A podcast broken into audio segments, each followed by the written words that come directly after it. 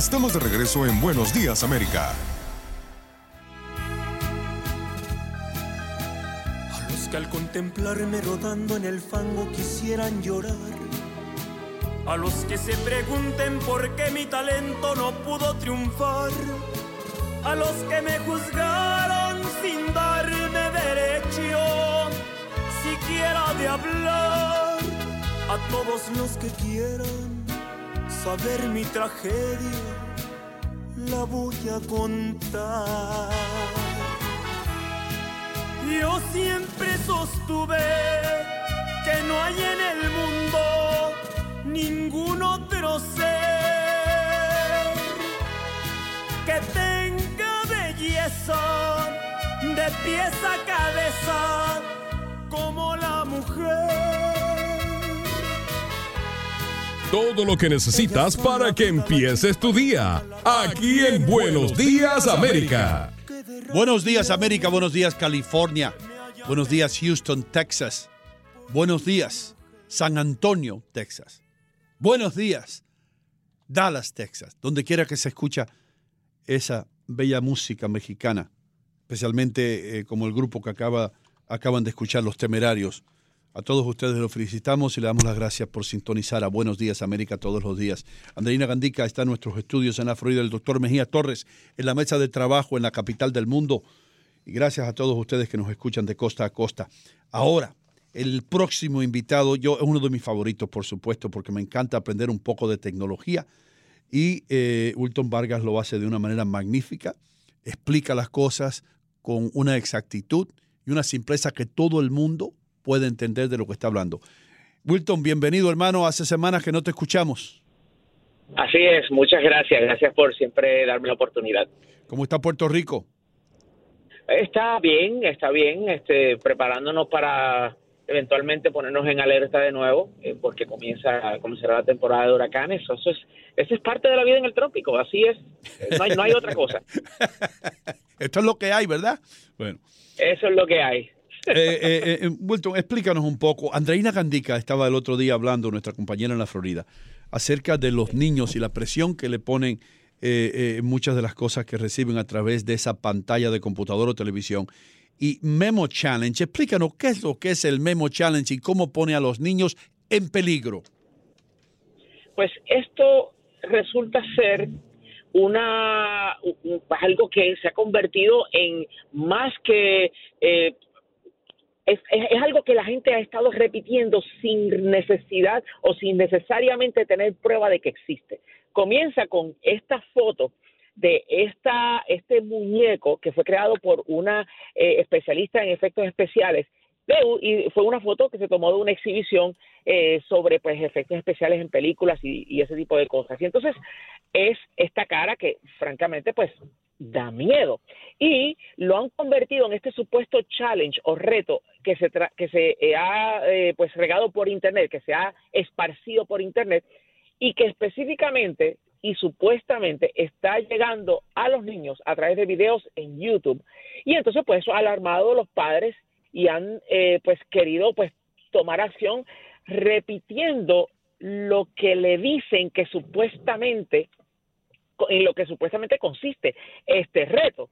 Y entonces, pues, eh, este, esta alarma ha, ha, llevado a muchos padres a tomar acción eh, pensando de que es cierto cuando hasta el momento no hay evidencia de que ningún video en YouTube, pues, esté retando a los niños a hacer nada, nada de, de que si ahorcarse, ni de, ni de este, eh, eh nada que, que, atente contra su salud.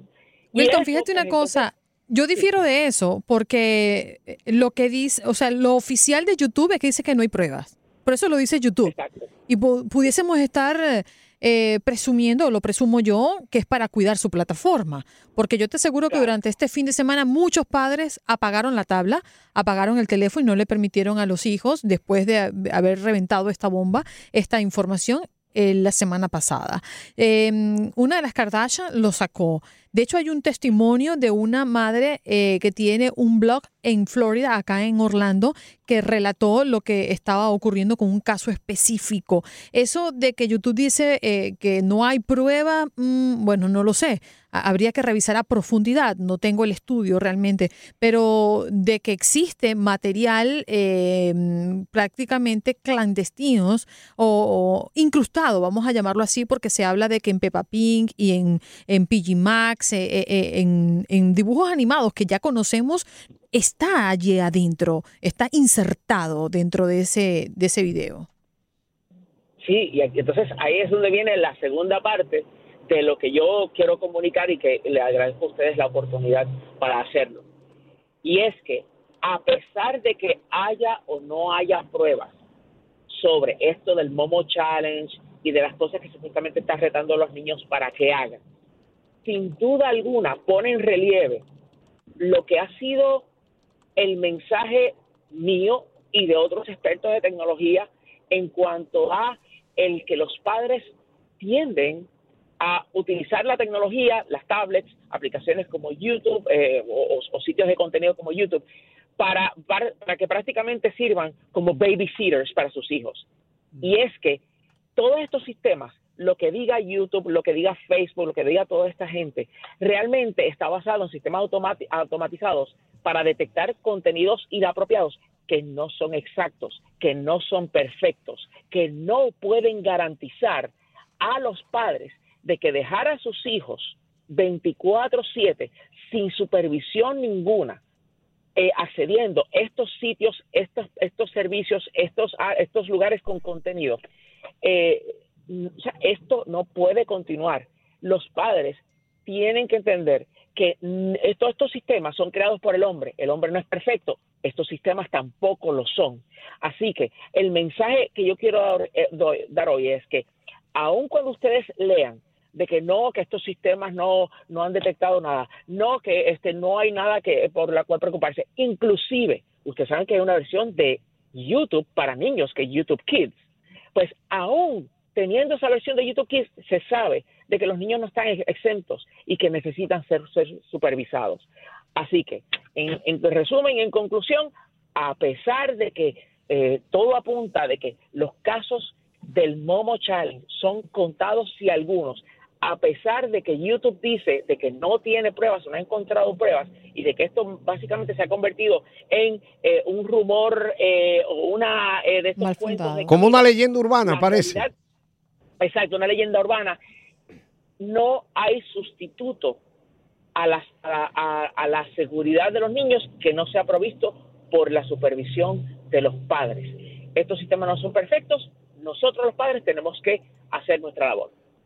Wilton, así como los televisores traen, por ejemplo, un control eh, para los padres, eh, y como las computadoras tienen un IP address, ¿no hay algún mecanismo, tú eres un hombre tan avanzado en tecnología, que los padres puedan establecer un control eh, hacia el acceso de los niños a YouTube o cualquier video que se automáticamente lo bloquee o impida que el niño pueda verlo aunque quiera verlo? Mm. Sí, claro, hay mecanismos provistos tanto por Apple en el iPhone como con eh, Google en Android que permiten que los padres puedan tener control de lo que hacen. Por ejemplo, en el caso de Android eh, está Family Link. Family Link es una forma de que los padres puedan controlar todo lo que sus hijos hacen y todo lo que sus hijos acceden en sus teléfonos, en sus tablets, en los equipos con Android. Esto les permite a ellos no solamente determinar de qué hora a qué hora pueden utilizarlo, sino qué sitios pueden acceder, qué tipo de comunicaciones están eh, recibiendo en sus en, en dichos Pero Wilton Family Link es una aplicación o es un, una propiedad que tiene el sistema. Es una combinación de aplicación con una propiedad de Google, o sea, con un servicio en mm. Internet que es compatible también con, con iPhone. ¿Esto es lo mismo que el control parental o no? Correcto, es una versión extendida o, agrandada, podemos, si podemos decirlo de esa forma, de lo que son los, los, controles parentales que ya de por sí vienen dentro de los equipos. Esto va más allá y esto permite un control más definido, más definitivo, debo decir, de lo que los hijos pueden hacer con los equipos cuando están supervisados por su padre mediante estos mecanismos. Y esto como, como tú muy, muy bien este, eh, mencionas, eh, y es bueno decirlo, es una combinación de dos cosas, de una aplicación con unos servicios que ofrece Google, porque hay que recordar que aunque Android es de Google, los servicios de Google funcionan en todas las plataformas, incluyendo iPhone. Así que Family Link también está disponible para iPhone.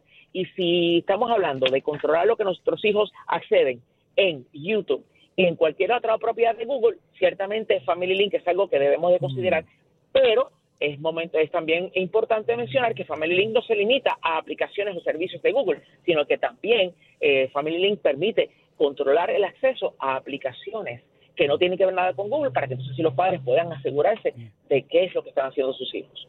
Wilton, tengo la pregunta de preguntas aquí, hermano. Tú que eres un experto y mientras que tú estabas hablando con Andreina y con el doctor, yo estaba pensando, yo tengo que preguntarle esto a Wilton antes que se vaya.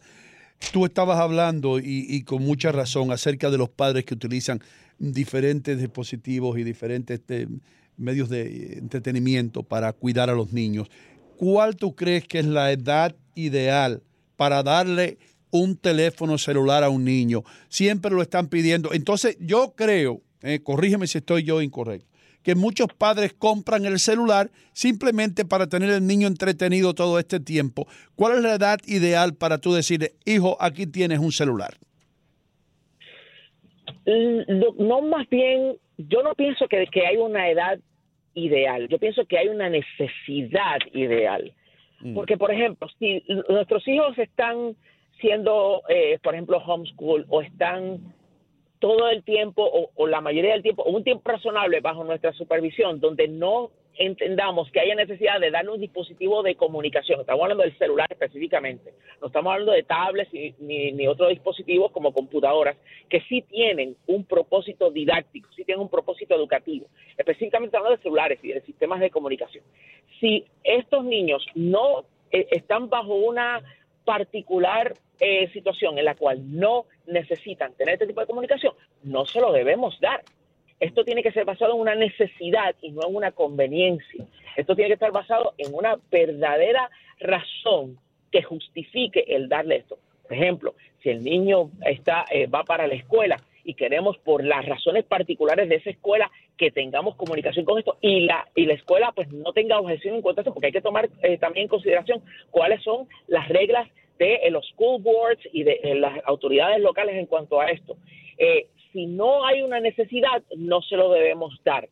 Si la hay debemos entonces dárselo, pero conociendo cómo funcionan estos equipos controlando lo que se puede o no hacer, inclusive hay modelos de celulares para niños pequeños que solamente proveen acceso a eh, personas específicas que sean programadas en el equipo y evitan cualquier comunicación no deseada. está de parte de los padres conocer qué herramientas hay y, ver los celulares como herramienta para que Fíjate, Wilton, sean empleados en la necesidad. Una pregunta básica y que siempre he tenido la duda. Los aparatos, los, las tablets o los teléfonos celulares vienen con aplicaciones ya predeterminadas. Y a veces me, ha pasado que quiero, por ejemplo, eliminar o ocultar YouTube y no puedo, específicamente con esa aplicación. ¿Eso es posible? ¿Yo puedo eliminar YouTube o esconderla para que mi hijo, por ejemplo, tiene cuatro años, no la vea cuando abra las aplicaciones general? Sí, se puede esconder o simplemente se puede, se le puede eh, bloquear el acceso.